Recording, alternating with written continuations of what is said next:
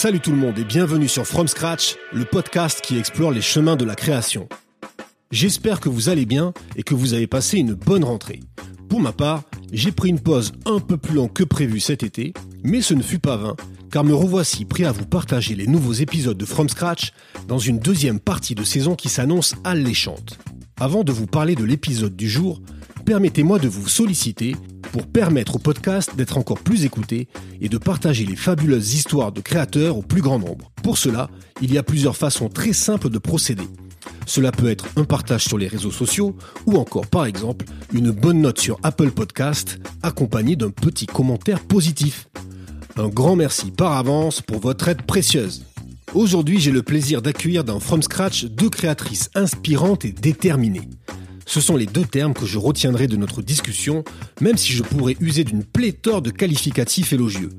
Dans cet épisode, vous allez découvrir l'histoire de Savannah Truong et Victoria Vong, un duo étonnant et détonnant.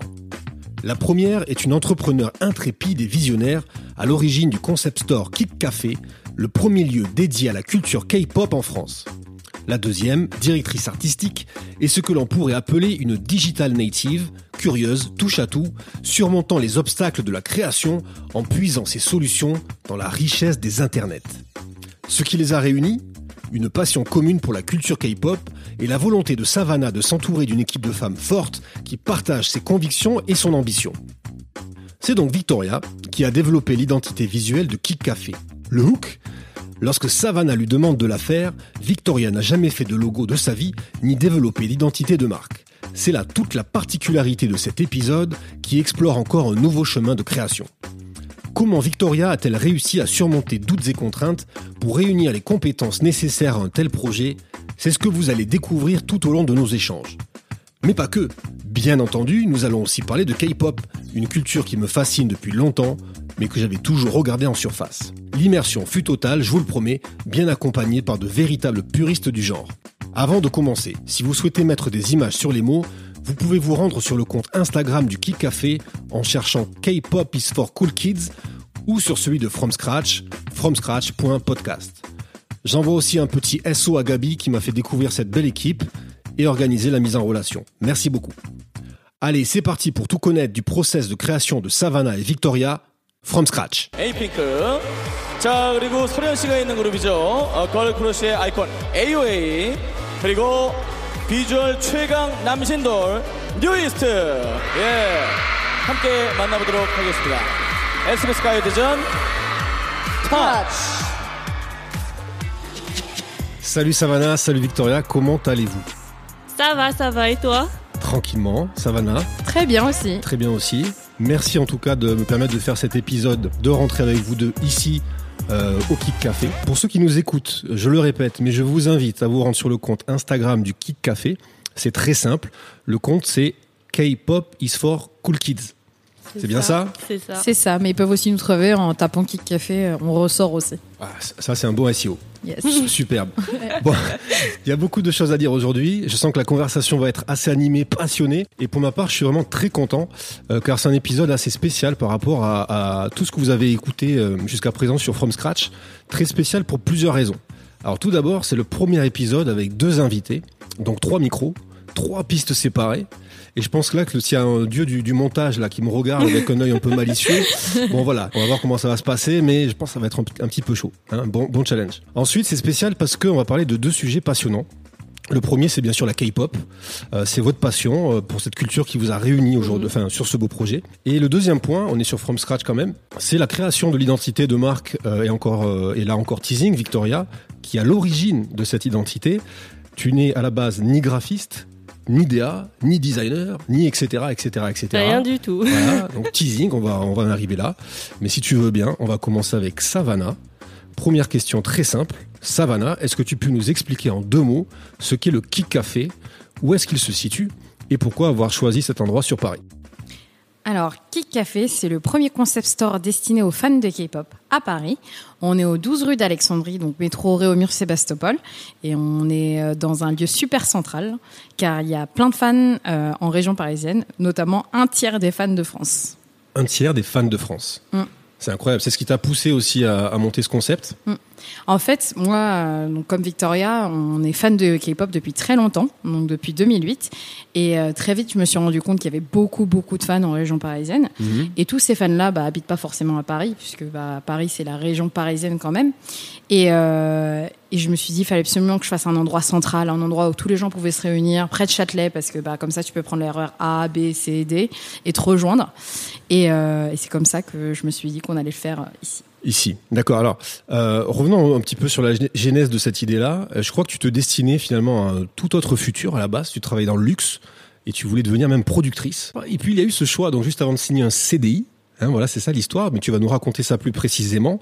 Euh, donc ce parcours et ce qui t'a amené à entreprendre. En fait, donc euh, comme tu le dis bien, moi euh, au début je voulais être productrice, donc productrice de mode, c'est-à-dire organisatrice de défilés et organisatrice de photoshoot. J'ai bossé dans des boîtes de production, donc une grosse boîte de production qui s'appelle Laura Holmes Production, qui fait tous les shoots pour Vogue France, Vogue US, Louis Vuitton, Yves Saint Laurent, donc des grosses marques et qui travaillait avec notamment un photographe qui est très connu qui s'appelle David Sims. Euh, j'ai adoré mon expérience et moi je voulais continuer dans ça. Je travaillé dedans pendant trois ans. J'ai été euh, acheteuse d'art chez Hermès et euh, c'était des expériences que j'adorais parce que j'adore l'art et j'adore aussi la création. Après je suis pas une très grande créatrice, c'est pour ça que Victoria est là, mais euh, mais j'ai un bon œil et j'aime aussi appétence. produire. Ouais, voilà, j'aime aussi produire en fait toutes ces ces objets d'art ou toutes ces œuvres d'art. Et, euh, et en fait, à côté, j'ai toujours été fan de K-pop, comme je le disais, donc depuis 2008. Et je me suis dit, mais il n'y a pas d'endroit pour les fans. Il n'y a pas de lieu que moi j'aurais aimé avoir quand j'avais 15, 16, 17, 18 ans. Pas de lieu pour que les fans se réunissent, se rencontrent. Alors qu'en fait, il y a cette communauté qui existe, cette communauté qui est là et qui a envie qu'il y ait ces lieux-là. Et donc je me suis dit, bah, c'est quoi? Je vais le faire moi-même. J'ai les compétences, je m'y connais en finance, je m'y connais en compta, euh, je connais des gens. J'ai jamais ouvert de Ouais. café, mais faisons-le, quoi. Je me suis dit, ça pouvait pas être si compliqué que ça, donc je me suis lancée. Ouais. Et ça, c'est assez incroyable. Finalement, tu t'es très vite lancé dans ce projet. Tu as aussi participé à un concours qui s'appelle euh, Ose entreprendre. Quelle place a pris ça dans, la création euh, du Kick Café? En fait, venant d'une université, donc euh, Paris Dauphine, qui est une université où il y a beaucoup d'entrepreneuriat, où on pousse vachement à l'entrepreneuriat. euh, en fait, euh, 60% des étudiants là-bas veulent monter leur boîte, ce qui est énorme. Euh, j'ai tout de suite su qu'il fallait que je me tourne vers le monde des startups un peu. Même si ma boîte c'est pas du tout une startup, ça reste un café assez conventionnel, un concept store assez conventionnel. Euh, je me suis tout de suite dit qu'il fallait que je rentre dans ce milieu-là, donc euh, avec euh, donc euh, une campagne Ulule et avec euh, un concours de start-up. Et euh, il y a une personne qui nous a aidé dans ce projet euh, qui s'appelle Alix, qui elle était en fait dans travaillait dans des euh, couveuses, donc des couveuses de- d'entreprise, c'est-à-dire euh, quand ton idée d'ent- d'entreprise elle est même pas à, l'état de graine quoi, qui t'aide juste à trouver l'idée et à bien formuler ton idée, qui m'a tout de suite dirigé vers tous ces concours. Et ces concours, ça m'a permis, bah, par exemple, d'être, euh, d'avoir un prêt garanti par la BPI, ce qui est énorme pour une entreprise. Ça veut dire bah, que ton prêt, il est pas sur ta tête, il est sur bah, une institution de l'État, ce qui, en fin de compte, t'aide vachement et te rassure vachement quand tu montes ta boîte. Et tout ça parce que bah, j'ai gagné le concours euh, Oser entreprendre. Donc ça a eu une grosse part euh, parce que ça nous a donné de la visibilité d'un côté, de la crédibilité sur le projet, mais en plus de ça, financièrement, euh, ça a été euh, génial, quoi. Du coup, j'ai envie quand même de- d'aller sur une note assez positive. quoi. C'est que c'est pas une ça reste un café, mais d'après ce que j'ai compris, tu as une vision quand même euh, sur de nombreuses années et une ambition quand même assez, euh, allez, je vais pas dire démesurée, mais on est là pour créer un empire ou pas? Moi, c'est mon but dans la vie. Après, j'assume totalement. Les filles, elles le savent. De toute façon, c'est pour ça qu'aussi, je pense qu'elles me, su- me suivent dans ce projet. C'est que moi, mon but, c'est pas de faire un kick café, c'est d'en faire dix déjà. Voilà. Je, veux- je, je pense que je serais pas satisfaite pour l'instant avec kick café, avec ce premier projet. Euh, tant que j'en aurais pas fait 10 Mais à côté de kick café, on a plein d'autres idées. On veut monter une boîte de consulting parce qu'en fait, par exemple, beaucoup de gens nous contactent pour nous dire mais comment vous avez fait pour monter le café? Euh, et nous, en fait, notre équipe est super fonctionnelle. On a une architecte, une personne qui est responsable de la logistique, une personne qui fait l'ADA, une personne qui fait tout le marketing, moi qui fais toute l'admin finance et toute la partie bah, gestion. Et en fin de compte, on est une équipe très fonctionnelle et on se dit qu'on pourrait aider d'autres gens à monter leur projet euh, de café aussi parce que bah, nous, on a compris comment ça se faisait. Donc on se dit qu'on a cette expertise pour pouvoir le faire pour les autres. Donc ce n'est pas qu'un simple café. Ah non, non, non, C'est pas du beaucoup tout. plus que ça. Et puis, ce n'est pas qu'un simple café parce que les gens viennent vivre une expérience ici. Les gens, ils viennent pas juste commander une boisson ou un gâteau ici, ils viennent vivre l'expérience de Kick Café, ils viennent rencontrer des gens, ils viennent écouter de la K-pop en dehors de chez eux. C'est vraiment quelque chose pour être avec d'autres fans, en fin de compte. Et c'est ça qui, je pense, est le plus important. Donc j'imagine que cette vision, tu l'avais aussi justement véhiculée lors de tes différents pitchs. Peut-être pas le, le- le cabinet de consulting parce que ça c'est venu visiblement après, mais en tout cas il y avait une ambition que, que tu as, su euh, justement retranscrire dans, ton- dans tes pitchs. Quoi. Et, et juste d'ailleurs, euh, je fais une mini parenthèse sur, parce que tu as parlé de gâteaux, de boissons, etc. Il faut quand même aussi euh, rappeler le, le concept hein, du kick, c'est que ici tout est à l'honneur finalement de la Corée. Et euh, donc il y a de superbes cocktails J'ai pu d'ailleurs, enfin j'en ai un là juste à côté de, de, de moi hein, actuellement, je le sirote avec grand plaisir. Il y a des gâteaux, etc. Il y a pas mal de, de sucreries aussi là-bas, je Mhm. vois des petits trucs. bien voilà donc. Et tout est inspiré de la K-pop. Par Ouais. exemple, toutes les boissons ont un nom euh, qui est inspiré d'un groupe de K-pop et toutes les boissons ont été créées à partir des couleurs des groupes de K-pop. On pourrait se dire qu'on a choisi des boissons un peu euh, random euh, en se disant ah bah ça c'est- ça et on, donc on va choisir que c'est ce groupe-là. Pas du tout. Par exemple pour le groupe Blackpink bah, qui est dont les couleurs sont noires et roses, il a fallu absolument trouver une boisson qui avait du noir et du rose. Donc on a créé toute une boisson à côté, euh, donc un latte à la rose et à la myrtille pour pouvoir en fait fitter ces couleurs. Mais sinon, euh, en fait, ça n'existait pas avant. Ouais. Ouais, donc il y a eu tout ce processus aussi de création de recettes par rapport au café. Ouais, le branding, en fait, il est partout, quoi. Ça Ah oui, ruisselle oui, oui. sur euh, tout ce qui est ici. Mm. Et euh, donc, toi, tu te lances. C'est quand même une histoire de femme aussi. Ah oui, que des femmes. Je je sais pas si je peux dire ça, mais ouais, je suis très féministe parce que bah, déjà moi dans ma famille, euh, c'est les femmes qui sont bah, les chefs de famille et les femmes ont un rôle très important dans, dans ma famille. Et donc pour moi, je je pense que ça s'est fait très naturellement de travailler. euh, qu'avec des femmes pour ce projet et des femmes fortes, indépendantes, qui ont des têtes très fortes, comment dire, des opinions très fortes aussi. Mhm. Et, euh, et aussi, je pense que c'est aussi dû au fait que dans les fans de K-pop en France, 90% sont des femmes. Ah, quand même. Donc forcément, oui, c'est un gros la- pourcentage. ouais. Je l'avais pas celui-là. exactement. En termes de statistiques, il était assez plus probable que je travaille avec des femmes qu'avec des hommes sur ce projet, je pense. D'accord. Mm. Donc une belle expérience en tout cas. Mm. Euh, et c'est aussi là donc que Victoria entre en jeu, forcément, puisque tu as fait appel à, à elle. Et donc, qu'est-ce qui vous a fait plonger euh, donc en 2008 Toi aussi, c'était 2008 ou c'est un peu avant c'était plutôt 2006. C'est- Ouais, c'est toi la Ouais. old school là-dedans. Ouais, c'est ça. Pourtant, je suis pas la plus vieille. Donc, qu'est-ce qui vous a fait plonger là-dedans? Si on revient comme ça, on remonte le temps. Bah alors moi, je vais dire, euh, j'ai toujours été dedans parce que mes cousins écoutaient beaucoup de musique asiatique, beaucoup de japonais ou de coréen. Et euh, à l'époque, euh, j'écoutais aussi comme eux, mais je savais pas que c'était euh, des musiques coréennes parce que ça sonnait comme des musiques américaines que j'avais l'habitude d'écouter euh, quand j'étais petite. Et je suis vraiment tombée dedans. Ouais, c'était en 2006. Euh, par ma cousine qui m'a conseillé de regarder un drama, donc euh, tu sais les, les, les séries coréennes. Et euh, en écoutant tout ce qui est bande son de, de, de ces dramas, j'ai accroché directement à un groupe qui s'appelait Big Bang. Je suis tombée dessus sur YouTube, YouTube qui est notre ami à tous. Et voilà, depuis 2006, euh, je suis la K-pop. D'accord. Et toi, Savannah, c'est comment c'est arrivé dans ta vie? Euh, moi, c'est pas, c'est le même groupe que Victoria, mais d'une autre Magnifique. manière. Donc, c'est Big Bang aussi. Et en fait, beaucoup de fans de K-pop de notre génération, leur premier groupe, ça a été Big Bang. Euh, pour le coup, moi, c'était sur Skyblog. Donc, à l'époque où tout le monde Ah, était sur Skyblog. C'était trop bien. Moi, j'adore Skyblog. Et, euh, days, ouais. mais c'est ça qui nous a appris à coder en HTML, en vrai. Mais ça, ment mais pas. ça- mais ça, on va, on va y revenir justement, Non, parce que ça fait partie effectivement de, l'histoire. vrai. Ouais. Et, euh, et en fait, j'avais un ami qui avait mis le clip de Haru Haru euh, de Big Bang, qui est une très très belle chanson que je vous conseille d'écouter. Et euh, je l'écoute une première fois en me disant, oh, c'est pas mal. Le lendemain, je reviens. Et en fait, je suis revenue tous les jours pendant un mois en me disant, mais c'est génial cette musique. Et donc, je suis devenue fan de K-pop comme ça. D'accord. Alors, grâce à vous, hein, j'ai quand même upgradé un peu mon, mon level hein, sur mes connaissances de la K-pop. J'ai- Je suis tombé sur une série. Alors, vous avez dit que YouTube était votre ami, c'est devenu aussi le mien. Ou même si YouTube est mon ami aussi au quotidien depuis, depuis longtemps. Mais il y a une super série euh, documentaire, je ne sais pas si vous l'avez vu, qui s'appelle K-Pop Evolution. Ah oui. C'est pas mal du tout. Mhm. C'est hyper bien documenté. Et, euh, et donc voilà, je suis tombé un peu sur l'histoire de, de la K-pop euh, avec ses, justement ses, ses débuts euh, dans une, un quartier qui s'appelait euh, E-Town. Itaewon. Itaewon, Itaewon. exactement. Et donc voilà, comment c'est né finalement avec, euh, on va dire, euh, tu sais, les Américains qui étaient basés à l'époque euh, Mm, en Corée, ouais. bah, suite à la guerre de Les Corée. militaires, ouais. Voilà, les militaires. Donc, comment ils se sont inspirés finalement les, les musiciens euh, bah, de des musiques américaines. Ensuite, il y a eu la dictature. Mhm, ouais. Donc euh, bah là, du coup, bah, toutes les libertés, elles ont commencé un petit peu, forcément, à être un petit peu restreintes. Et, et finalement, l'avènement de la K-pop, ça s'est fait après la dictature. Euh, là, j'ai l'impression de donner un petit cours. tu sais, de- de- de- C'est génial. K-pop. Non, mais en vrai, c'est passionnant Mhm. parce que euh, la naissance d'une culture, en vérité, c'est hyper, hyper intéressant.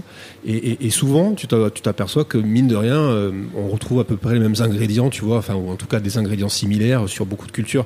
Mais voilà, donc c'est suite à cette, euh, à cette libération que là, la K-pop en fait a explosé, que les musiques européennes sont arrivées, l'eurodance, bah, le hip-hop, etc. Mm. Moi, j'ai découvert un groupe qui s'appelle Solid, je crois. Ça vous dit quelque chose?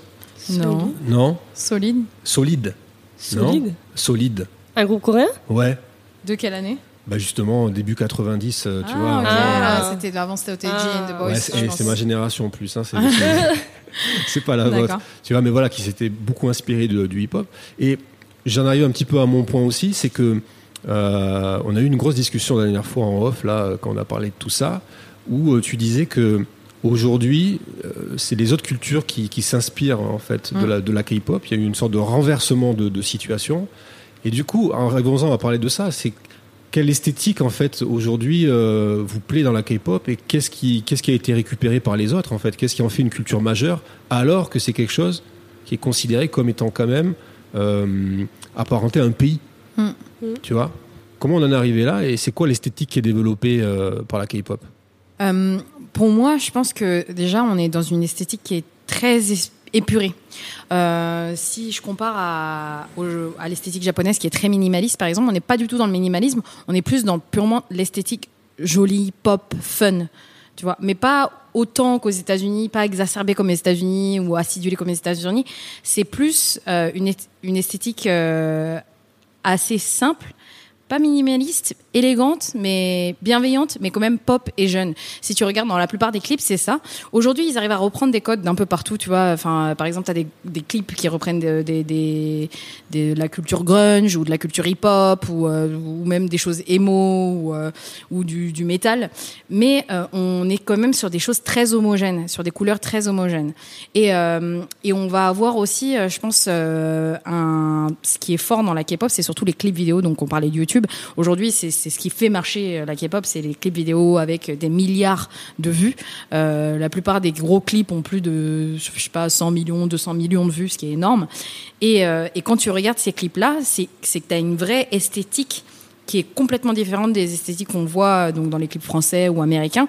Euh, un, parce que les caméras utilisées sont différentes. Deux, parce que le budget est complètement différent. Le budget d'un clip vidéo de K-pop, c'est généralement 1 million, 2 millions Ouais. d'euros, Ouais. ce qui est complètement différent de ce qu'on a en France, par exemple.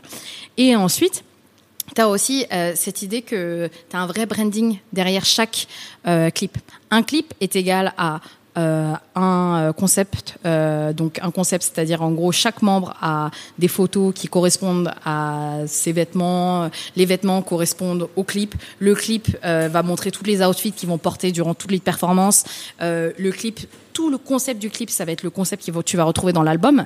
Euh, si tu prends un album aujourd'hui, euh, par exemple, si c'est le concept c'est euh, high teenagers ou high schoolers, ils vont être habillés, bah, tu sais, en uniforme, mais tout le photoshoot, ils seront dans une école, Ouais. ils feront des trucs comme des étudiants, enfin des lycéens. T'as as vraiment, c'est l'esprit de la K-pop, c'est que tout est englobé dans ce- ces concepts et dans cette esthétique. Mais c'est ultra marketé. C'est Ah vraiment oui. là, c'est le. Ah oui, oui, oui. Mais alors justement, certains dans la musique vont, vont, vont critiquer les choses qui sont trop marketées, tu vois, qui qui sont pas vraiment naturelles et on va dire qui qui, qui ont vraiment un rapport avec le talent pur. hein. Est-ce que vous, ça vous dérange pas finalement cette histoire de, de marketing là euh, Non. Pas du tout. Au Non, contraire, mais c'est ce que après vous on sait, appréciez. enfin, Ouais. on, on sait aussi qu'il y a beaucoup d'artistes. euh, on- on- les gens voient le côté marketing, mais euh, les, tu vois, les, les, les idoles comme on les appelle, les membres des groupes. Euh, tu vois leur talent aussi quand tu les suis vraiment de très près. Tu vois leur talent, tu vois de quoi ils sont capables. Il y en a qui sont vraiment talentueux pour euh, la danse, il y en a pour le chant, mais les gens retiennent, enfin les gens, ceux qui sont pas vraiment euh, dans la K-pop, Hmm. retiennent surtout le fait que ce sont comme des robots, euh, des machines robots euh, payées pour pour faire le show, Ouais. alors que c'est vraiment plus que ça. C'est ils ont ils ont du talent ces ces gens. Ouais. Et il faut les suivre pour bien, bien comprendre ça. Et, et en même temps, vous me disiez qu'il y avait des. euh, Alors que les labels étaient structurés différemment, qu'il y avait vraiment des, des, gros moyens qui étaient mis, il y avait des grosses équipes derrière chaque, euh, chaque groupe. Tout- quasiment toutes les grosses agences aujourd'hui, donc on peut compter quatre grosses agences, euh, c'est SM, JYP, Big Hit et YG. Euh, donc c'est les agences qui font quasiment allez, 70% du chiffre d'affaires de la K-pop dans le monde aujourd'hui. Euh, elles ont toutes une équipe euh, de art visual team. Donc ça veut dire c'est l'équipe qui va six mois avant que l'album va sortir. Donc ils ont déjà créé les chansons. Comment ça, se passe en fait? Ils imaginent les chansons. Ils disent bon euh, en en mai 2022, on va sortir un album de 12 chansons pour ce groupe-là. Ok, donc on va faire d'abord les chansons. Les chansons, on va choisir une des chansons qu'on va appeler la title track, donc la chanson titre. Et de cette chanson titre, on va créer tout l'univers concept de l'album. C'est-à-dire que par exemple, si euh, la title track est à propos euh, de, de gens qui font de la moto, tu vois, euh, par exemple. Euh, je prends l'exemple d'un groupe qui s'appelle NCT Dream et la chanson s'appelle Riding, vous pouvez la regarder. Euh, et ben, pour le coup, toute la chanson, tout le concept de l'album, les, vidéos, les photos, ils vont tous être habillés avec des trucs de moto où tu les vois sur des motos et, et et tous les photoshoots seront comme ça, le clip vidéo sera comme ça aussi, et tout ça, euh, donc développer les outfits, c'est-à-dire développer tous les vêtements que chacun des membres, donc si tu as 7 membres, il faut que tu développes quand même un certain X nombre de tenues selon le X nombre de performances, ce, ce nombre de membres, euh, vont être faits par cette équipe-là. Donc c'est vraiment une énorme équipe qui va s'occuper que de ça, juste pour un album. Et- les artistes, du coup, pendant X temps, euh, Mhm. je sais pas, hein, je dis une connerie, mais euh, par exemple, toute la durée de promotion de l'album, à chaque fois que tu les verras, ils seront dans le même type d'outfit. Exactement. Impossible Oui, oui. pour eux d'être en jean basket. Ah oui, oui, euh, Ah non, quand ils vont, par exemple, quand ils se rendent dans les shows, euh, c'est pas eux qui s'habillent eux-mêmes, c'est leur styliste qui leur donne des vêtements. En général, c'est sponsorisé, donc euh, tu les verras pas euh, habillés euh, normal, sauf quand tu les croises dans la rue, alors quand ils ont pas de, de schedule, par exemple. Ouais. Mais euh, même à l'aéroport, euh, c'est des stylistes qui les habillent pour les toujours pour les photos. Pour aller euh, prendre l'avion, Ouais. dans tous les cas. Mais après, nous, en tant que fans depuis très longtemps, on trouve ça totalement normal parce que c'est un business de l'image. C'est un business de l'image. C'est comme si c'était des mannequins aussi. Euh, un- Une mannequin, euh, enfin, tu la vois aussi euh, arriver. C'est son, son, son image, que ce soit sur Instagram ou dans la vie ou quoi que ce soit. Quand elle porte un vêtement, ça reste son image, c'est un business de l'image. Donc c'est totalement normal qu'à côté, eux, bah, ils doivent aller euh, au salon de coiffure et il y a une mannequin, euh, il y a une styliste qui- vient les habiller, qui choisit leurs vêtements, euh, quels vêtements ils vont devoir porter pour promouvoir cette dernière marque, ou s'ils sont égéries de cette marque-là, c'est normal qu'ils soient habillés que dans cette marque-là. Je trouve que c'est normal. Enfin, moi qui ai travaillé dans la production et dans l'image et qui gérait des mannequins, je trouve ça totalement normal que ce, ce, il y ait euh, cette, cette industrie de l'image autour des idoles. Et en parlant d'industrie, euh, tu me parlais la dernière fois, un terme qui était intéressant, de marketing de la possession gratuite. Ah oui. Vas-y, élabore, s'il te plaît. Alors, en gros, en fait, le- la K-pop aujourd'hui, parce que ça a été développé euh, mondialement grâce à YouTube, euh, il y a cette idée de euh, du marketing de la possession gratuite. Donc, en fait, aujourd'hui. Quand tu regardes un truc de K-pop, tout est gratuit. Donc, tu es sur YouTube, tu peux regarder toute la vie de ton idol euh, quand il va euh, en voyage avec ses amis ou quand il va dans un show, un talk show, une interview, ou quoi que ce soit, quand il fait une performance d'un live. Tout ça, c'est gratuit, puisque tu y as accès sur YouTube. Euh, si tu as YouTube Premium, bon, tu payes, mais bon, généralement, c'est gratuit. Et donc, en fait, toi, le seul moyen pour que ton, ta star t'appartienne ou que tu aies un petit bout de cette star alors que toi, tu habites au fin fond de la Creuse, eh ben, c'est d'acheter son album. Même si l'album va coûter 25 euros, alors qu'un album d'un chanteur de variété française, ça va coûter 5, 9, 10 euros, tu vas acheter cet album-là parce que ça va te permettre de posséder l'idole d'une certaine manière. Ils sont très bons dans ça parce que aujourd'hui, euh, le, ce marketing-là et dans la K-pop, c'est le seul, les seuls albums où tu as ce qu'on appelle des photocards. C'est un peu comme les cartes Pokémon. En gros, en fait, par exemple, si tu as un album, tu peux, as 7 photocards si tu as 7 membres. Ou, s'ils aiment bien faire ça aussi, tu en as 14 parce que tu as deux photocards et euh, deux photocards par membre. Il faut pas oublier les photocards euh, Spéciales. spéciales que, Parce que, tu peux avoir que des les gens peuvent revendre jusqu'à 300 euros. qui sont revenus, voire plus. T'en as qui peuvent revendre jusqu'à l'a 1000 euros. non mais c'est vrai, t'as des photocards très chers. Ouais. Et, et en fait, t'as les gens qui font la collection, qui les revendent sur le marché, qui vont acheter, je sais pas, 100 albums pour ensuite revendre les photocards. Un peu du recel, quoi. Ouais, ouais, t'as un vrai marché noir de la les photocard. tout ça, C'est c'est. ouais. c'est vrai, t'as un vrai photocard de la, de, euh, t'as un vrai marché noir de la photocard, pardon, Mhm. et t'as un vrai, euh, euh, des vraies enchères dessus en fait. Et, euh, et c'est pour ça que les, enfin, la K-pop ils sont trop forts. T'imagines, euh, t'as 9 membres, t'as 9 versions d'albums, t'as, je sais pas, 18 photocards. T'imagines combien d'argent tu dois dépenser pour tout avoir? Bien sûr. En même temps, il y a beaucoup d'argent euh, dépensé aussi pour créer tout le contenu autour d'eux. Exactement. Dans tous les cas. Ouais. Oui, bien sûr. Donc, bon. Et aussi, tu as un autre truc, c'est que les fans, ce sont des collectionneurs.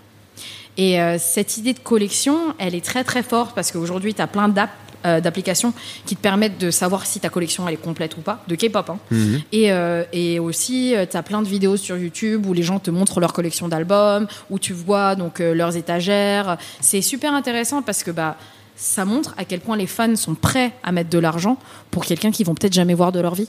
C'est incroyable. Tu vois? Non, mais c'est vrai. et, et c'est pour ça qu'on parle de marketing de la possession gratuite, parce qu'en fait, la seule manière pour toi de posséder cette idole, c'est de- d'acheter des albums Tout simplement. ou de payer 500 euros euh, pour aller à un concert. Voilà. Ouais, et ça, ça fait mal aussi, ouais. Parce que ce qu'on n'a pas dit, c'est qu'un concert de K-pop est quasiment en prix moyen 30 à 40 euros plus cher qu'un concert normal français. Une place moyenne, c'est 93 euros. Ouais. Ah ouais, quand même. Pra- Place mo- Ouais. Et j'imagine que c'est sold out euh, très très Et rapidement. c'est la fausse. Ouais, C'est la fausse à Bercy. Hmm. d'accord. Ok. Et, et alors justement, puisqu'on parle de, de musique, et que c'est- enfin, euh, vous m'aviez dit aussi que la durée de vie d'un groupe, c'était à peu près 7 ans. C'est ça Oui. En Et fait, après pour- ces 7 ans, ciao. ça dépend après. La paix le repos. Bah, donc pour expliquer, euh, jusqu'à 2008, euh, les groupes pouvaient aller jusqu'à 12 ans, des contrats. Et euh, il y a eu un procès du groupe le plus connu qui s'appelle Dongbang Shinki, donc TVXQ si vous cherchez sur Wikipédia, euh, qui a poursuivi en justice son agence pour contrat d'esclaves. Et ils ont gagné le, Mhm. le lawsuit, ce qui est génial. Ouais. Qu'ils ont gagné le procès. Et euh, grâce à ça, en fait, euh, l'État a été obligé, l'État coréen a été obligé de réformer euh, l'industrie euh, donc euh, des idoles et donc de abaisser à 7 ans euh, les contrats. Et ça a été génial parce que bah, maintenant les contrats ne sont plus abusifs et les gens ont un salaire, euh, la redistribution en fait du salaire est meilleure. Et, et c'est pour ça aussi qu'on dit que les groupes durent 7 ans parce qu'en fait donc généralement un groupe met 2-3 ans à percer.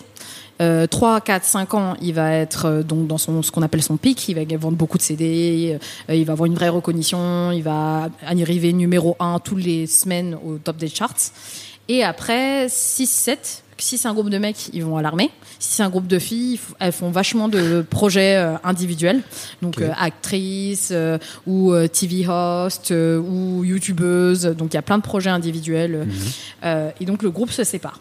Et en fait, là récemment, il y a une nouvelle loi qui a été passée il y a deux ans à cause d'un groupe qui s'appelle Beast, en fait où les groupes peuvent garder leur nom. Donc c'est-à-dire qu'en gros, si le groupe finit avec l'agence, maintenant, depuis donc deux trois ans, ils ont le droit de garder leur nom. Alors qu'avant, ils avaient ils avaient pas le droit. Donc c'était pour ça que le groupe n'existait plus aussi.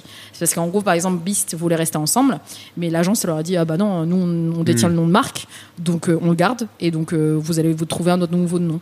Et donc ce qui est nul parce que bah sur Spotify par exemple, bah, les chansons elles sont encore sous Beast, alors que le groupe s'appelle Highlight, Highlight maintenant, Euh, parce que aussi euh, euh, tous leurs droits, en fin de compte, bah, si leur nom n'était pas noté dans les chansons ou quoi que ce soit, ils ont même plus euh, l'argent par rapport à ça. Et aussi parce qu'ils ne dé- détiennent plus le nom des chansons, vu qu'elles sont sous Beast. Elles sont plus sous Highlight.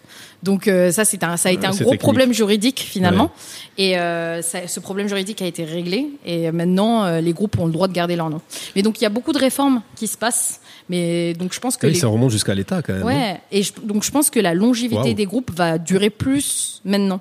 À partir de cette année, je pense que beaucoup de choses ont changé et les groupes ne vont plus durer 7 ans, mais ils vont durer plus longtemps parce que l'État est en train de réformer aussi. C'est incroyable. Et alors maintenant, ce, ce genre de modèle euh, s'exporte aux États-Unis aussi et peut-être dans d'autres pays, ou surtout aux États-Unis d'ailleurs, non? Non, euh, pardon. Partout euh, en Asie. euh, ce modèle a été complètement pompé.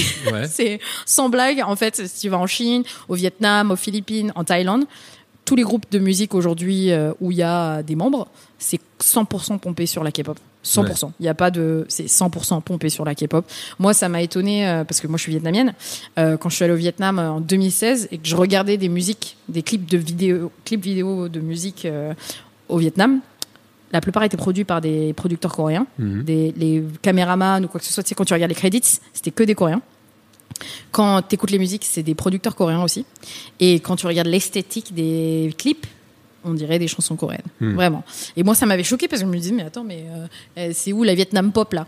Tu vois, euh, j'étais là, mais euh, moi je suis fière d'être vietnamienne, euh, elle est où la Vietnam pop, tu vois?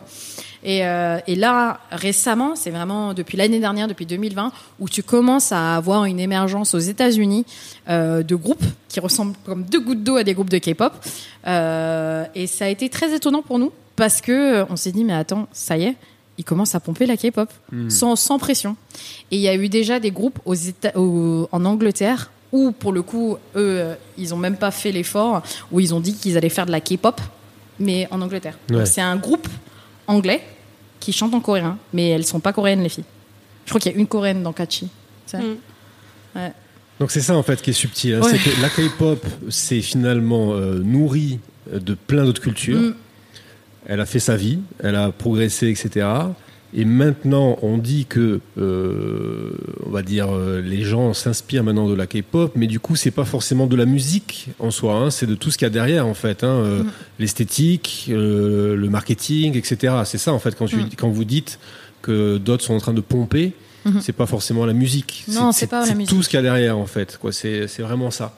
Bah, c'est comme le groupe qui a été euh, créé par euh, Simon. euh, Ouais, par le producteur, un des producteurs de la maison. Voilà, il s'est inspiré de tout, tout le process euh, de Ouais. K-pop, d'idol. Donc, euh, du coup, c'est en recrutant des, des filles, parce qu'il a monté un girls band, euh, en les faisant vivre euh, ensemble. Ah oui, c'est ce que En vous, les vous m'avez montré la, la- Ouais, la fois, voilà. oui. Elles s'entraînent, elles s'entraînent avant de débuter et elles vivent ensemble, elles quittent leur famille pour vivre ensemble.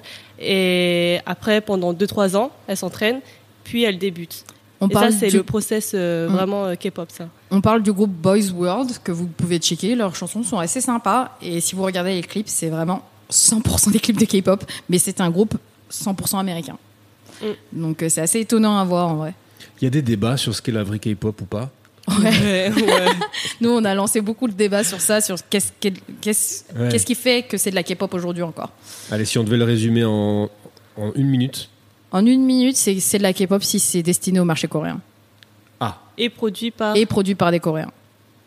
Par exemple, euh, là, le plus gros groupe de K-pop qui s'appelle BTS a sorti une chanson qui s'appelle Permission to Dance, qui a été produite par Ed Sheeran et qui est 100% en anglais et qui est destinée 100% au marché américain. pas K-pop. Même si c'est sept mecs coréens, Ouais. c'est pas de la c'est K-pop. pas K-pop. Ouais.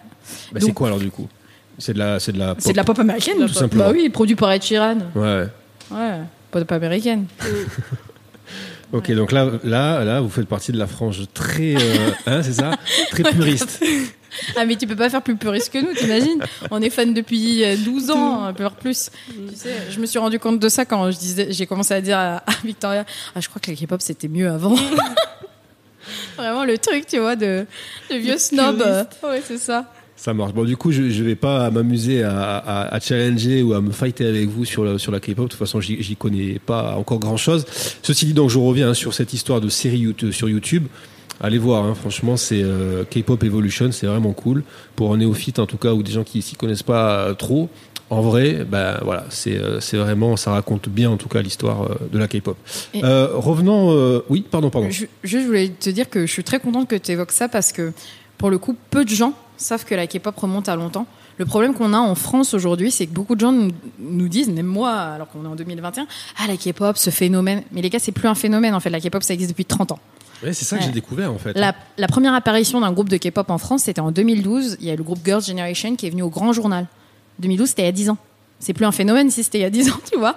Et, euh, et en fait, c'est ça le problème qu'on a aujourd'hui en France, c'est que on voit toujours la K-pop comme un phénomène, alors qu'aujourd'hui, il y a plus d'un million de fans en France. Nous, on a ouvert un café, on est bondé tout le temps. Et il y a vraiment beaucoup de fans. On a fait danser 300 personnes sur le parvis de la Défense la semaine dernière. Et euh, et il y a une vraie communauté. C'est plus du tout un mouvement, enfin un phénomène, pardon. C'est un, un, un vrai genre, une vraie Ouais, culture. que- alors, bah, du coup, on va un petit peu challenger au final. Parce que est-ce que, est-ce que finalement, c'est pas aussi euh, une culture qui a ses limites? C'est-à-dire que euh, lorsque vous me répondez tout à l'heure que la K-pop s'est fait pour, enfin, par et pour des Coréens, par exemple, Mhm. je veux dire, euh, le principe quand même des autres des autres musiques, par exemple, ça a été, euh, par exemple, si on parle du hip-hop, hein, je veux dire, c'est né aux States, ok, mais je veux dire, les Français s'en sont emp- emparés, les Allemands, les Anglais, bref, tout.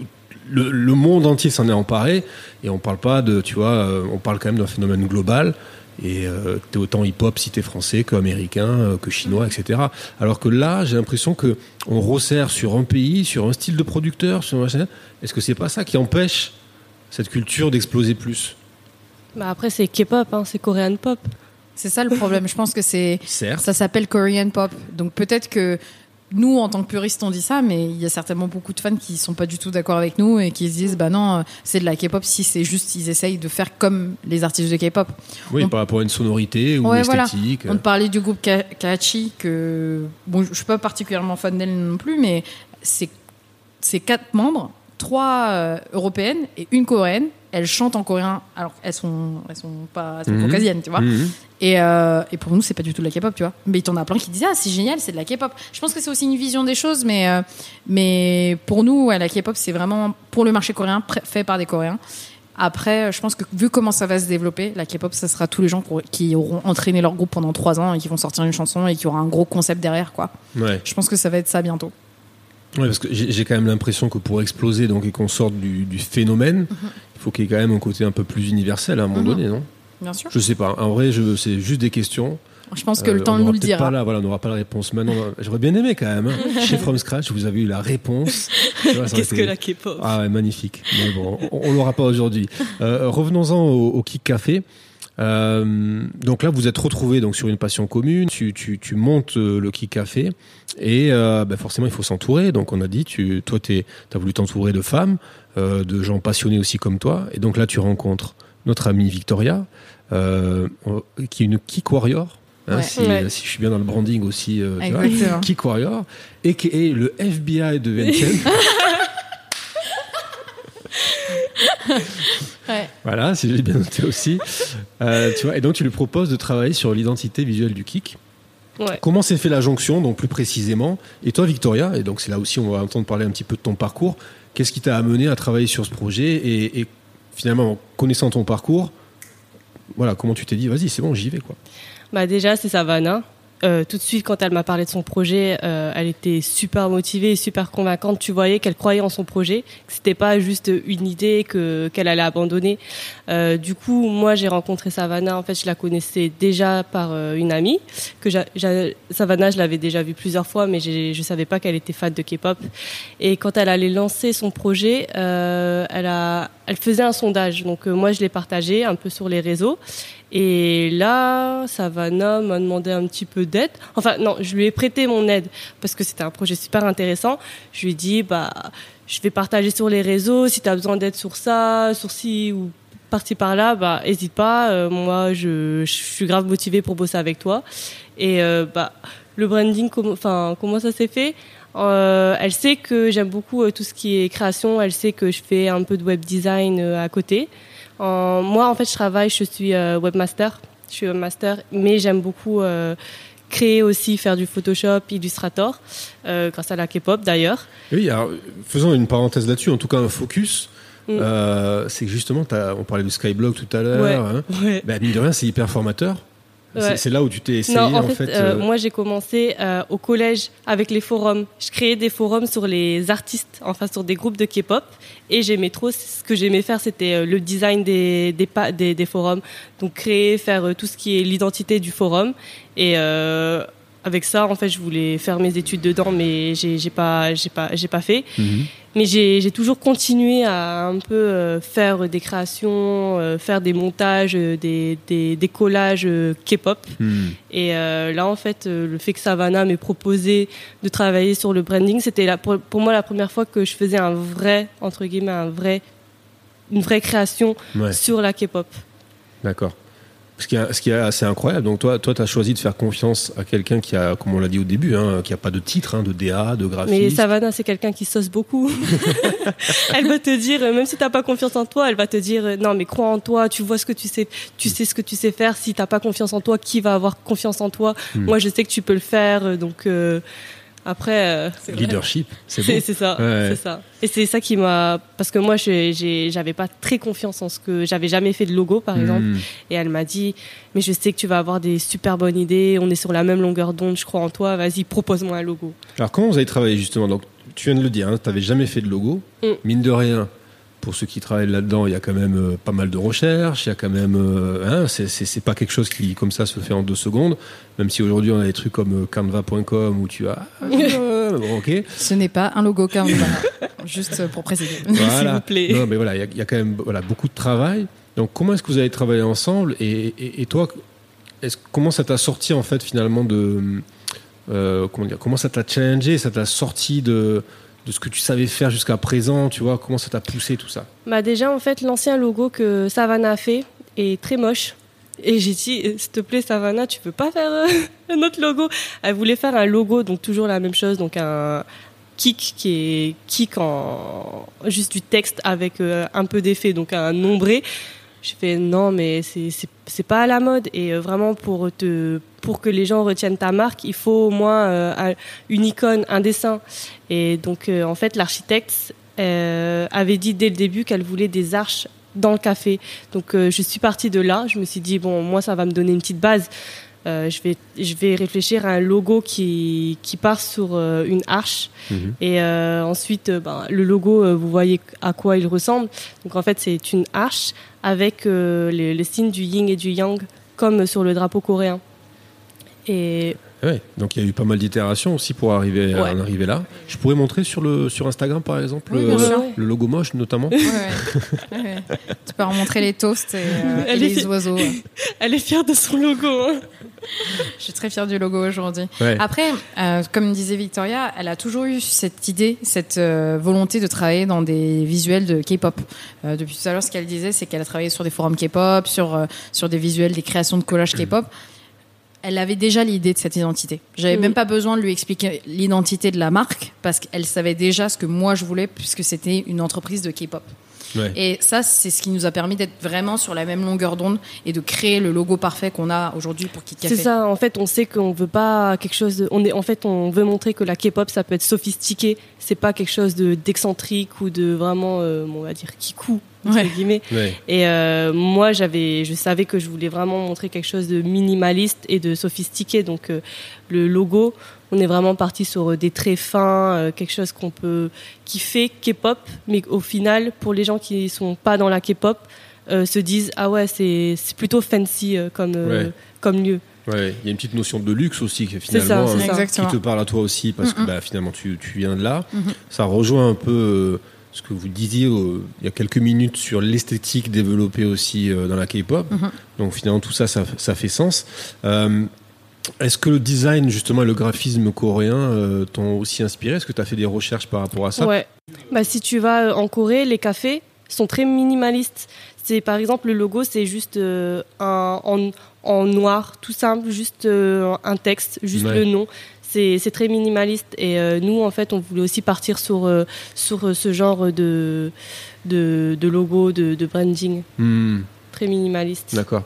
Mais mais mais il y a des artistes que tu as suivis toi ou pas du tout ou... Non, c'est surtout, j'ai surtout euh, regardé un petit peu euh, les, les cafés en Corée. Ouais. Et surtout les cafés que j'aimais bien en Corée. Alors re- revenons-en vite fait au, Au logo. au- au- enfin, au graphisme, parce qu'il n'y a, pas eu que le logo. hein. donc là, on vient d'évoquer le logo, euh, mais il y a quand même euh, beaucoup de choses qui ont été déclinées, qui ont été produites. Voilà, il y a aussi euh, euh, des bouteilles, par exemple, pour, euh, pour les jus. Euh, il y a toute une gamme aussi de t-shirts, ouais. Euh, voilà, donc il y a bien évidemment toute la, la déco aussi qui est à l'intérieur. Donc ça aussi, ça a été fait avec l'architecte, mais je veux dire, c'est c'est, c'est dérivé du branding et tout ça. Euh, mais j'aimerais qu'on revienne sur le côté, et tu m'excuseras hein, si je dis un peu amateur du, du- du départ, tu vois. Mhm. Est-ce que euh, euh, vous avez été limité à un moment donné dans votre process euh, dans- par vos compétences techniques? Est-ce qu'il y a eu des petits problèmes, tu vois, ou des freins pour avancer, on va dire correctement, tu vois? Par exemple, je sais pas, des trucs tout basiques, hein, de fichiers exe, de trucs, tu vois, à fournir aux bonnes dimensions, ou des choses que vous n'aviez pas vu venir? Non. Ou est-ce que non, finalement, tout s'est fait aujourd'hui, tout peut se faire assez facilement parce qu'on est bien accompagné? Ouais, non, je pense que bon, il y a quand même eu euh, quelques quicks, par exemple, euh, Bah, je vais dire pour euh, la charte, par exemple, ou vraiment le document de branding Mhm. qui n'existe pas, Qui existe un peu. qui existe un peu, mais euh, ça justement, je disais que je voulais le retravailler quand j'avais, quand on allait avancer avec Kik Café, faire un truc vraiment carré, euh, au moins pour les prochaines personnes qui nous rejoindront. Mhm. Mais euh, à part ça, euh, après, moi, avec mon, mon, boulot, j'ai déjà, je, je travaille avec des graphistes, avec des designers. Mhm. Donc, quand j'ai des questions, euh, des choses que je ne connais pas, je leur demande. Donc, euh, pour euh, la création de Kikafé, tout ce qui est euh, collection de vêtements ou stickers, impression, ça, je, je m'y connaissais déjà un peu. Mhm. Donc, euh, même si je suis pas pro, même si moi je travaille pas directement dedans, euh, je après je suis le FBI FBI de Vientiane, donc euh, c'est une stalker, donc euh, stalker c'est aussi chercher sur Google, donc euh, je me renseigne bien. Ouais. Le truc où Victoria est très très forte, c'est qu'elle cherche beaucoup. Par exemple, euh, moi, un truc où je l'ai beaucoup challengé, c'est que je voulais qu'elle nous fasse les vidéos YouTube. Donc euh, moi, je filmais et je coupais au montage, donc euh, je rassemblais la vidéo en 10 minutes. Mais elle, elle devait éditer par-dessus et rajouter donc euh, toutes les petites notes, Mhm. les petits effets un peu drôles. Et tout ça, elle a regardé sur Premiere Pro YouTube. Ouais. Vraiment. Ouais, ouais. Les trois quarts, elle connaissait pas et elle a tout cherché toute seule. Ouais. Et c'est ça, du coup, il y a un vrai enseignement, c'est qu'il y a vraiment cette place pour apprendre tout seul et de sortir, on va dire, du circuit euh, traditionnel, quoi. C'est un, C'est c'est un très bel exemple. Moi, c'est aussi pour ça que je voulais faire cet épisode. Euh, c'est justement pour montrer ça. Et, euh, et finalement, que les gens se disent, OK, même si je fais pas aujourd'hui du graphisme, même euh, si j'en ai des notions très lointaines, je peux quand même me lancer dedans. Il y a des choses qui existent, des tutos Ouais, et tu- l'envie. Enfin, tout, surtout tout la- est sur Google, hein, tout est sur Google, même Mhm. pour euh, la photographie, parce que je prends aussi des photos pour euh, Kikafé, donc pour le site, pour les réseaux sociaux. Euh, les, je, je suis pas photographe, j'ai regardé sur Google, ou alors euh, LinkedIn euh, Learning qui est très bien aussi, Mhm. mais euh, tout, tout se trouve sur Google. Mhm. Et je pense, euh, justement, moi je me suis formée, j'ai pas fait d'école, j'ai, j'ai, je, me, je me suis formée de A à Z sur YouTube, sur Google ou même sur les forums.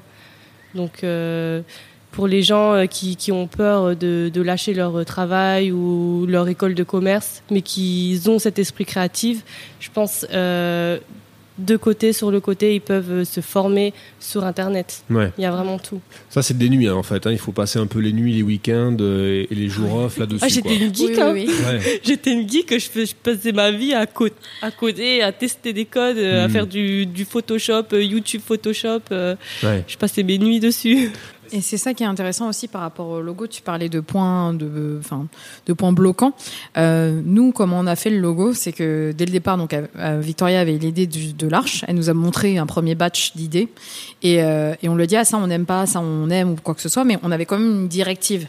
Je pense que ce qui est intéressant, c'est aussi que la partie qui soit en face de toi ou qui travaille avec toi, elle te guide quand même un minimum. Mais après, même si on lui disait ah bah ça, il faudrait que ce soit peut-être plus aplani, plus homogène il fallait que de son côté, elle arrive à chercher toute seule et se triture la tête euh, quand même. euh, et, ça aussi, c'est beaucoup de travail de son côté finalement. Elle a fait beaucoup de recherches et c'est dur en fin de compte. Mhm. Parce que bah, tu es un peu dans le, le néant et tu dois chercher tout Non, seul. ça va. Ouais, mais j'ai j'ai bien été, euh, bah, j'ai bien été suivie par euh, toute l'équipe. Ouais. Quand à chaque fois, quand j'avais des idées, je notais tout, je leur montrais et elles me faisaient leur retour. C'est comme ça qu'on a vraiment réussi à, à avoir ce logo. C'est c'est plusieurs essais, plusieurs tests, plusieurs avis aussi. Mais euh, j'ai bien, j'ai j'ai bien été entourée pour euh, créer ce premier logo. Les feedbacks étaient clairs. Ouais.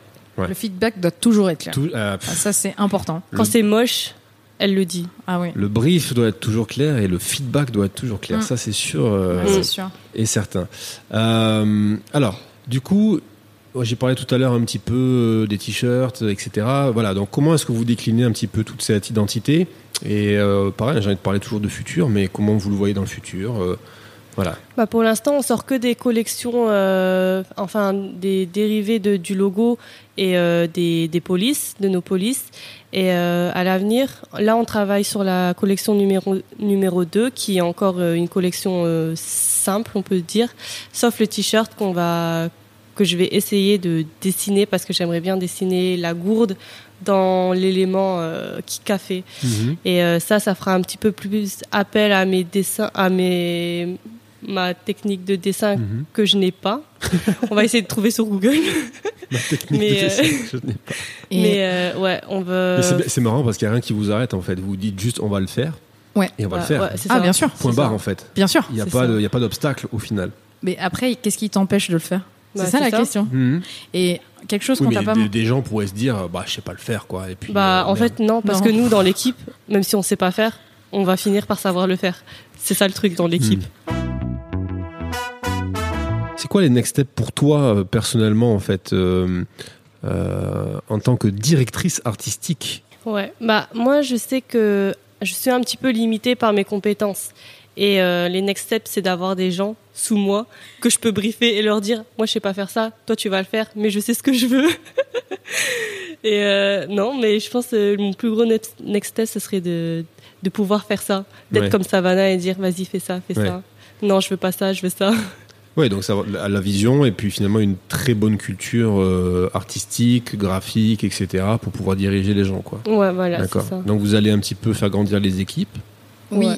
Euh, Il y a un alternant qui arrive là, euh, pareil, en web design euh, et en euh, webmaster. Mhm. Et aussi après, euh, pour le coup, euh, pour, par rapport à ces next steps, c'est que Victoria, bah, en tant que directrice artistique, là en fait on travaille avec beaucoup d'entreprises qui veulent faire des collaborations avec nous pour créer des produits par exemple. Et euh, Victoria va énormément travailler sur redesigner, faire les collabs. Donc il y a vraiment euh, dans cette partie de Kick Café qui est de travailler avec plein d'autres entreprises, Mhm. euh, une grosse partie pour Victoria de collaboration avec de joindre l'identité visuelle du Kick Café avec d'autres marques. Ouais, ouais, ouais. Parce qu'on va pas, bah, prochainement, on sortira sûrement euh, une collection en collaboration avec une marque. Et euh, ça, je vais devoir travailler dessus avec euh, la marque, justement. C'est vraiment une... nouveau pour moi parce que les, la, collection qui café, c'est vraiment, c'est assez simple parce qu'on sait ce qu'on veut. Et la, la collaboration avec la marque, ça va être un challenge parce qu'on va devoir respecter euh, les, la charte de cette marque et euh, Et leur univers leurs, aussi. ouais, leur univers et leurs attentes, Mhm. ce que j'avais jamais fait. Ouais. Donc c'est super, encore plein de projets qui arrivent, Mm. de nouveautés, Ouais. euh, nouveaux territoires à explorer. Et euh, en termes de d'expansion, donc euh, oui, on, on en revient à l'empire, hein, parce que l'idée c'est quand même de, de créer une véritable marque. Euh, je crois avoir compris qu'il y avait peut-être d'autres villes françaises où vous Mhm. souhaiteriez euh, poser les pieds, notamment Toulouse. Toulouse, Ah ouais. bien sûr. Car, alors ça je l'ai appris grâce à vous, il y a une forte communauté à Toulouse. hein. Mhm. Il y a Lyon, c'est ça? Ouais, À Lyon. Donc d'abord deuxième Lyon. ville. Ouais, Lyon, on veut faire d'abord l'année prochaine, en Mhm. 2022. Euh, on espère ouvrir en septembre 2022 euh, pour Lyon. Et après Toulouse en 2023. Euh, dans le nord, certainement, soit Lille, soit Strasbourg. Et, euh, et après, on voudrait aller à l'étranger, euh, Londres et Berlin. C'est beau, hein Et peut-être Barcelone. Ah, on vous le souhaite. Hein Et Ouais. bientôt Amérique du Sud parce qu'il y a beaucoup, beaucoup de Ouais, fans au Brésil. Grave. Ouais. Mais par contre, je peux te donner une petite exclue, Ah, qui est qu'on va faire, ou qu'on veut faire en tout cas, une chaîne de bars. ah ouais. Ah Elle a tout réfléchi. hein. Explique-leur pourquoi la chaîne de bar. Alors, en fait, déjà, un truc qu'il faut savoir, c'est que pourquoi les filles, bah, comme je disais, me suivent, c'est que je suis, bah, je suis un bon capitaine du Mhm. navire, Mhm. mais je suis pas un capitaine de navire à N plus 1, mais je suis à N plus 10. Mhm. Vraiment, moi, j'ai la vision du truc où je me dis, ça va être comme ça dans un an, ça va être comme ça dans deux ans, dans cinq ans, et dans dix ans, ça sera comme ça. Et après, tant pis si on n'y arrive pas, et que la boîte marche pas, bah, de toute façon, t'auras tenté, hein mais il faut quand même le faire. Et euh, c'est pour ça qu'on se donne les moyens à chaque fois. Enfin, là, Victoria, ce qu'elle disait, c'est par exemple pour la collaboration avec la nouvelle marque avec laquelle on va travailler. Elle l'a jamais fait, Mhm. mais elle va le faire quand même.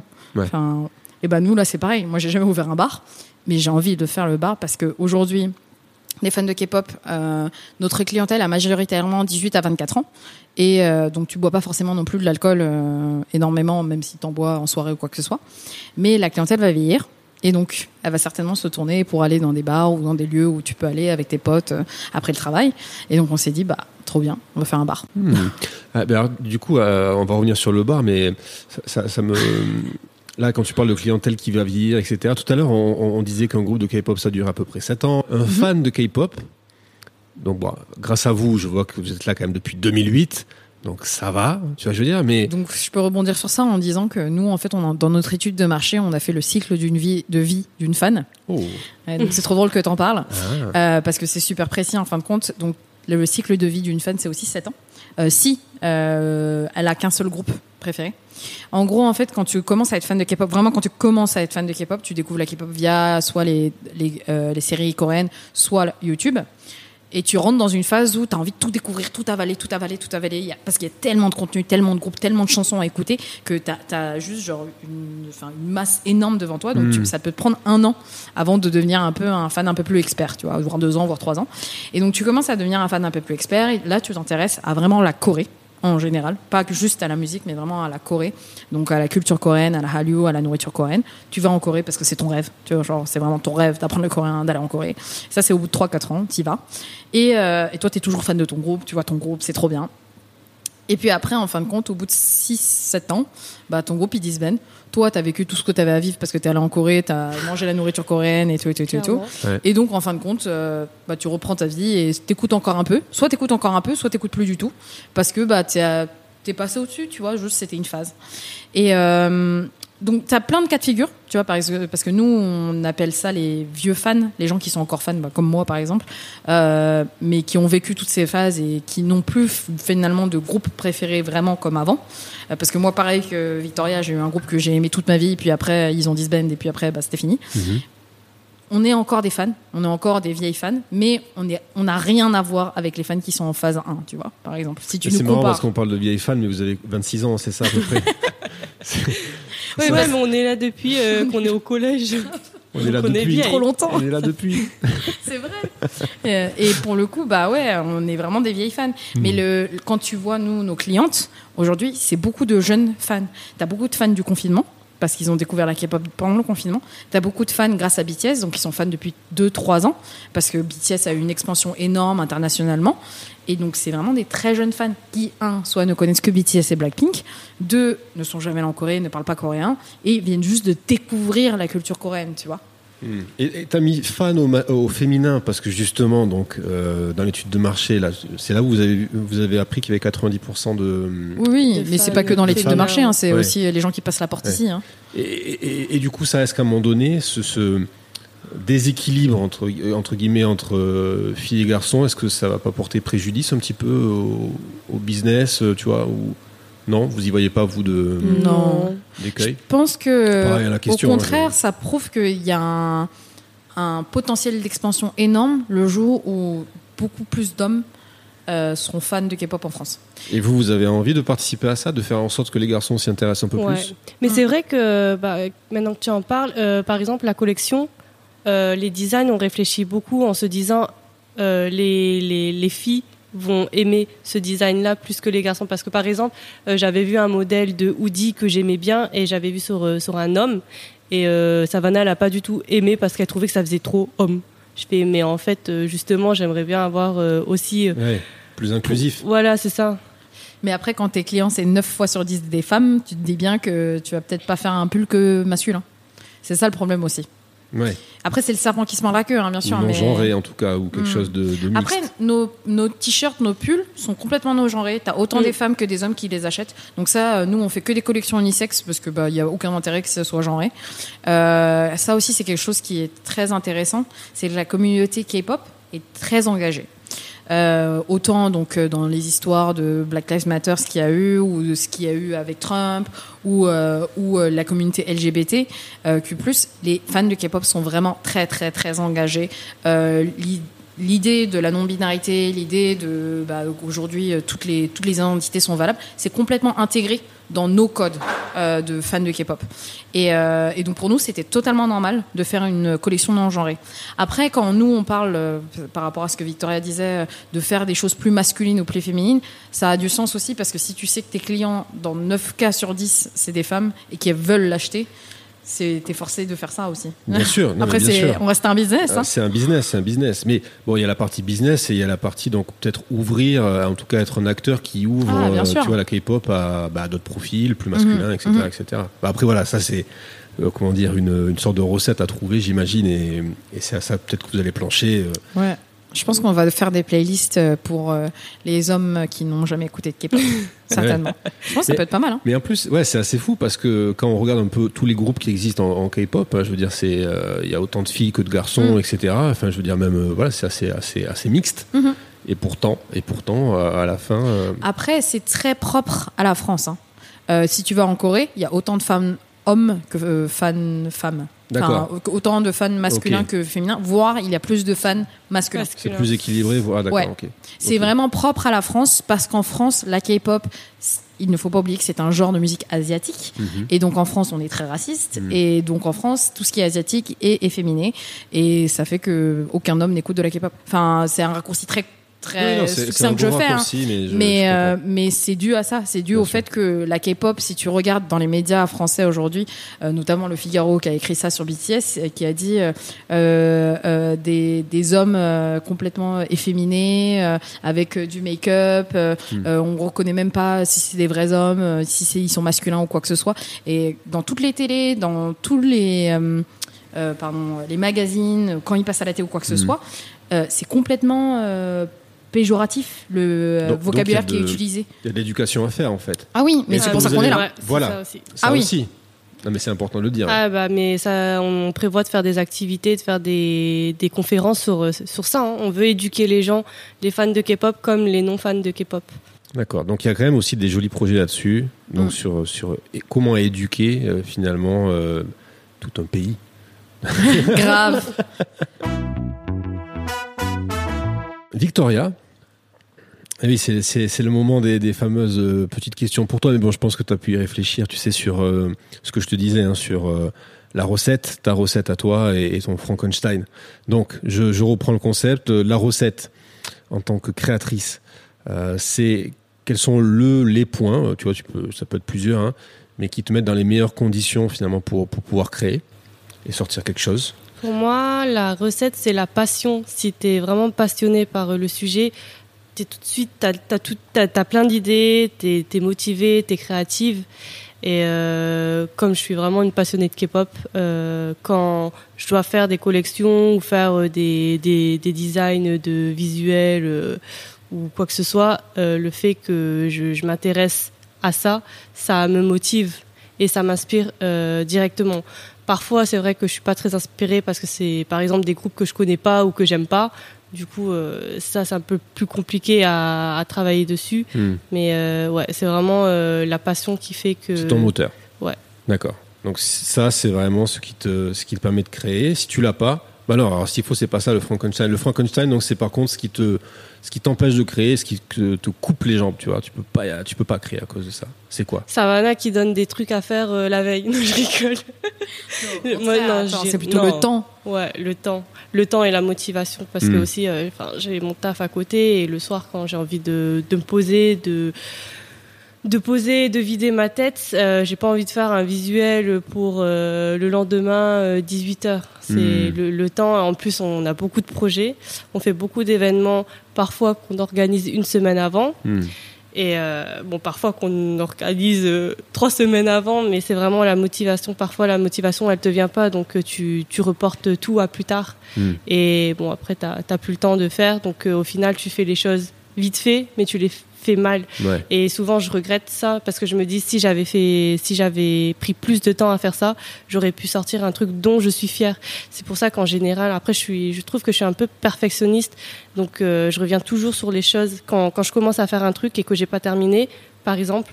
euh, j'arrête de, de faire dessus et je refais euh, à zéro. Je, je repars de zéro. Donc euh, je pense que le temps et la motivation, c'est c'est vraiment le Frankenstein. Comme tu dis. Ça marche. Merci en tout cas pour, pour ce partage. Euh, pour le mot de la fin, qu'est-ce qu'on peut souhaiter à, à Kik Café? Du coup, ça serait quoi pour vous deux si vous aviez chacun un souhait à, à émettre pour Kik Café? De devenir euh, la référence euh, des fans de K-pop euh, partout dans le monde et que euh, les gens qui veulent s'intéresser ou qui s'intéressent pas à la K-pop euh, s'intéressent à la K-pop par grâce à Kik Café. D'accord. Moi, j'allais juste dire longue vie à Kik Café, c'est tout. Juste ça Ouais, j'espère Ouais. que la boîte aura une longue vie et, et qu'elle existera encore dans très longtemps parce que je trouve que le projet est, est beau. Enfin, sans même le fait que moi je, je sois la créatrice de la boîte, Hmm. c'est vraiment plus que je trouve que le projet est très beau et que ça lie tellement les gens. Enfin, le truc qui nous rend le plus heureux, c'est quand on sait que des personnes se sont rencontrées ici Mm. et qui sont devenues amies grâce à ça, ou euh, ou euh, des gens qui sont ici et qui commencent à parler avec la table d'à côté parce que bah, la personne elle a un CD de leur groupe préféré et qui commence à discuter comme ça. C'est vraiment ça qui me touche. Donc Ouais. moi, j'aimerais vraiment que ce projet ait une longue vie, juste pour tout l'amour que les gens reçoivent ici. Bon, eh ben, écoute, longue vie en tout cas à Kik Café. Merci de m'avoir accueilli ici. Et puis, ben, moi, je reviendrai du coup, hein, boire un, un super cocktail. Et puis, si vous ouvrez à Toulouse, euh, vous me dites. Hein. Euh, moi, Tu j'ai- veux devenir gérant Vas-y, moi, je j'irai à Toulouse, hein, tranquille. Vu que maintenant, je suis un peu calé, tu sais, sur la culture et tout. euh, Vas-y, j'y vais, hein, tranquille. Ok? Yes, Ouais. grave. Allez. En tout Merci cas, merci à à toi. toi, de Merci nous beaucoup. avoir accueillis et de nous avoir euh, fait participer à ce podcast. C'était très intéressant. Ben, merci. À bientôt.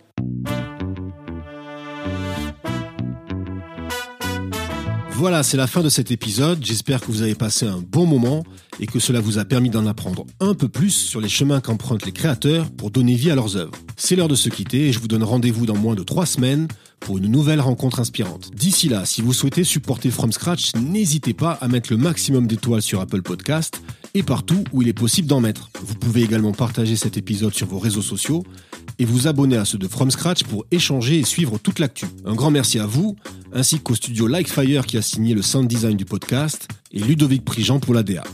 Allez, salut tout le monde et à très bientôt sur From Scratch.